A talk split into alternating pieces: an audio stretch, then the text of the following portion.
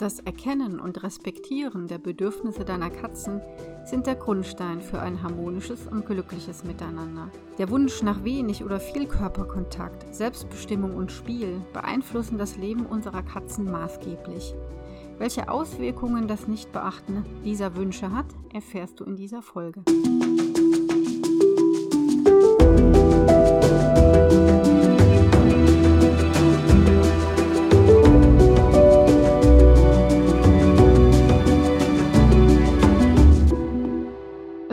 Katze Podcast. Ich bin Katja Henop, deine Expertin fürs Katzenwohl. Und ich zeige dir, wie deine Katzen ticken, damit du sie besser verstehst und weißt, was sie wollen und brauchen. Für ein harmonisches und glückliches Miteinander. Wer schon mal einen Kurs bei mir mitgemacht hat oder in meinem Katzenclub ist, der weiß ganz genau, Bedürfnisse von Katzen, das ist ein Thema, auf dem ich wirklich ständig rumreite. Und ich meine auch aus gutem Grund. Denn nur wenn du die Bedürfnisse deiner Katze wirklich kennst und respektierst und somit im Sinne deiner Katze dann auch handelst, verhinderst du, dass es Probleme gibt, was das Zusammenleben betrifft und sorgst gleichzeitig dafür, dass es deiner Katze gut geht. Deshalb alles, wirklich alles solltest du im Lichte der Wünsche bzw. Bedürfnisse deiner kätzischen Bewohner betrachten. Und ich rede jetzt natürlich nicht von der Hausmacher Leberwurst, die deine Katze so gern mag und auf die sie ganz unmöglich verzichten kann. Das kann sie natürlich schon und sollte sie wahrscheinlich auch. Ich spreche von echten Bedürfnissen, die, wenn sie erfüllt sind, für ein frohes, zufriedenes Leben sorgen. In der ersten Folge sind deine Katzen glücklich, habe ich ja bereits erwähnt, welchen Stellenwert die Einhaltung dieser verliehenen Bedürfnisse für das Wohlbefinden von Katzen hat. Und damit natürlich auch für dein Wohlbefinden. Heute gehe ich ein wenig ins Detail und erkläre dir anhand von Beispielen, warum es so wichtig ist, diese Wünsche zu beachten. Jede Katze hat zum Beispiel ein ganz individuelles Bedürfnis nach körperlicher Nähe zu anderen Katzen. Dieses Bedürfnis ist nicht identisch mit dem Bedürfnis nach Nähe oder Distanz zu Menschen. Das kann ganz unterschiedlich sein, kann aber auch gleich sein. Nicht jede Katze mag es, mit einer anderen jetzt zu kuscheln, im gleichen Körbchen zu liegen oder abgeputzt zu werden. Jetzt erlebe ich häufiger in meiner Beratungspraxis, dass es Probleme bei der Vergesellschaftung bzw. Bekanntmachung von Katzen gibt, was natürlich auch ganz andere Gründe hat als nur die Bedürfnisse von Katzen. Zum Beispiel die Art der Bekanntmachung ist ganz wichtig. Aber das individuelle Bedürfnis nach Nähe spielt dabei schon eine große Rolle. Stell dir vor, eine Katze, die zwar sozial ist, sozial heißt, sie ist mit anderen aufgewachsen, versteht die Körper, ach, versteht die Katzensprache und kann sie auch selber, aber nicht gesellig. Das heißt, Mitkatzen sind dann, ja, die sind ganz in Ordnung, aber brauche ich eigentlich nicht so um mich rum und schon gar nicht die körperliche Nähe, dass die mich belästigen aus Sicht der Katze jetzt. Also diese äh, Katze trifft auf eine, eine neue Partnerkatze, die hemmungslos die Individualdistanz der Alteingesessenen unter, unterschreitet. Anders ausgedrückt, die neue läuft freudestrahlend auf die andere zu und zack, die faucht, hebt das Pfötchen, was natürlich okay ist, dreht sich um und läuft weg. Bleibt die neue so forsch und die alte so misstrauisch und sucht ihr Heil in der Flucht, könnte sich daraus ein Jagdspielchen entwickeln, bei dem nur die eine, also die Jägerin, ihren Spaß hat, die andere nicht. Klar, mit dem richtigen Belohnungstraining schaffst du es in der Regel auch, diese beiden aneinander zu gewöhnen. Aber würde es beiden Katzen nicht wirklich besser gehen, wenn ihre Menschen auf ihr jeweiliges Nähe- und Distanzbedürfnis geachtet hätten? Eigentlich ist es doch schade, wenn die nach Nähe suchende Katze ihren Wunsch nach Kuscheleinheiten mit einem Artgenossen niemals gewährt bekommt. Nein, ein Drama ist das nicht, weil Katzen sich aus meiner Erfahrung in der Regel gut anpassen können und irgendwann ist es eben so und trotzdem können Katzen dann noch ganz glücklich werden, auf jeden Fall. Aber sind wir mal ehrlich, es hätte besser laufen können. So das Gelbe vom Ei ist es nicht. Und deswegen rate ich gerade bei der Vergesellschaftung immer dazu, eine Katze auszuwählen, die wirklich gut zu der anderen passt. Und wenn wir gerade beim Bedürfnis nach Nähe sind, wenn du also eine hast, die ein großes Bedürfnis nach Nähe hat, sollte die neue das auch haben. Und wenn du eine hast, die eher ihrer Wege geht und von der du weißt, die mag zwar andere Katzen, die sind okay, aber sie will doch getrennt von denen liegen und sie möchte keinen Körperkontakt. Dann solltest du auch entsprechend genau eine solche Katze aussuchen. Schauen wir uns ein anderes Bedürfnis an, nämlich dem nach Selbstbestimmung. Katzen sagt man ja nach, dass sie richtige Kontrollfreaks sind und bei einigen stimmt das auch. Was man wirklich sagen kann, sie haben sehr gern Kontrolle über ihr eigenes Leben und sie möchten gerne mit ihrem eigenen Handeln ihr Leben selbst bestimmen.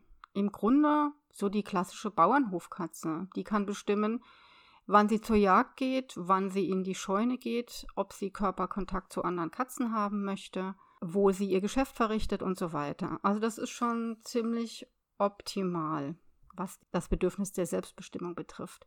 So in unserem normalen, modernen Leben haben wir oft Wohnungskatzen und gerade in der Wohnungshaltung ist es total wichtig, dass wir ihnen alle möglichen Plätze zur Verfügung stellen. Guck doch einfach mal in deiner Wohnung. Bestimmst du, wo deine Katzen liegen, beobachten und so weiter?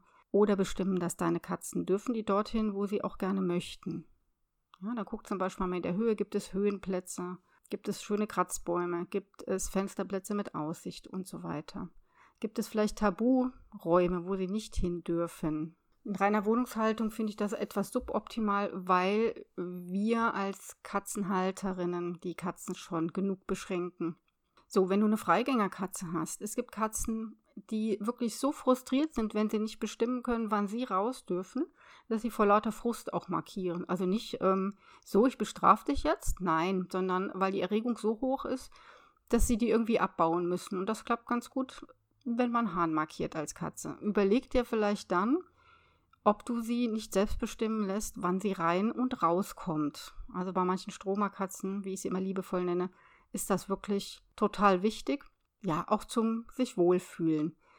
Denn das Problem ist, wenn deine Katze das Gefühl hat, häufig das Gefühl hat, sie kann mit ihrem Handeln nichts bewirken, dann gerät sie zusehends unter Stress und leidet auch häufiger unter stressbedingten Krankheiten, wie zum Beispiel Blasenentzündungen. Du siehst, es ist also schon sehr, sehr wichtig, dass sie Teile ihres Lebens wirklich selber bestimmen kann. Bestimmst du zum Beispiel, wann sie Futter bekommt? Das ist ja an sich in Ordnung, aber schau mal, ob du es nicht so machen kannst, dass du ihr auch gestattest, selbst zu bestimmen, wann sie zum Beispiel ihr Fummelbrett ausräumt. Ja, oder wenn sie dir signalisiert, sie hat jetzt Hunger, ob du ihr nicht dann was gibst. Natürlich musst du auf ihr Gewicht achten, das ist ganz klar, aber ich glaube, da kann man ganz gut die Balance ähm, halten. Was ist mit Katzentoiletten?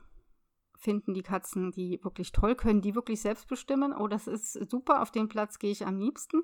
Können die die Streu selbst bestimmen, ob sie ein Haubenklo wollen oder dann lieber doch keins? Ein großes, eine große Toilette, feine Streu und so weiter, das bestimmst du alles. Mein Tipp ist immer bei Katzenklos, Stelle verschiedene auf mit verschiedenen Streus, einige mit Hauben, andere ohne, in verschiedenen Größen und dann guck mal, was deine Katzen wählen und entscheide dich dann auch dafür, weil da sind Katzen ganz, ganz heikel, was das Katzenklo betrifft.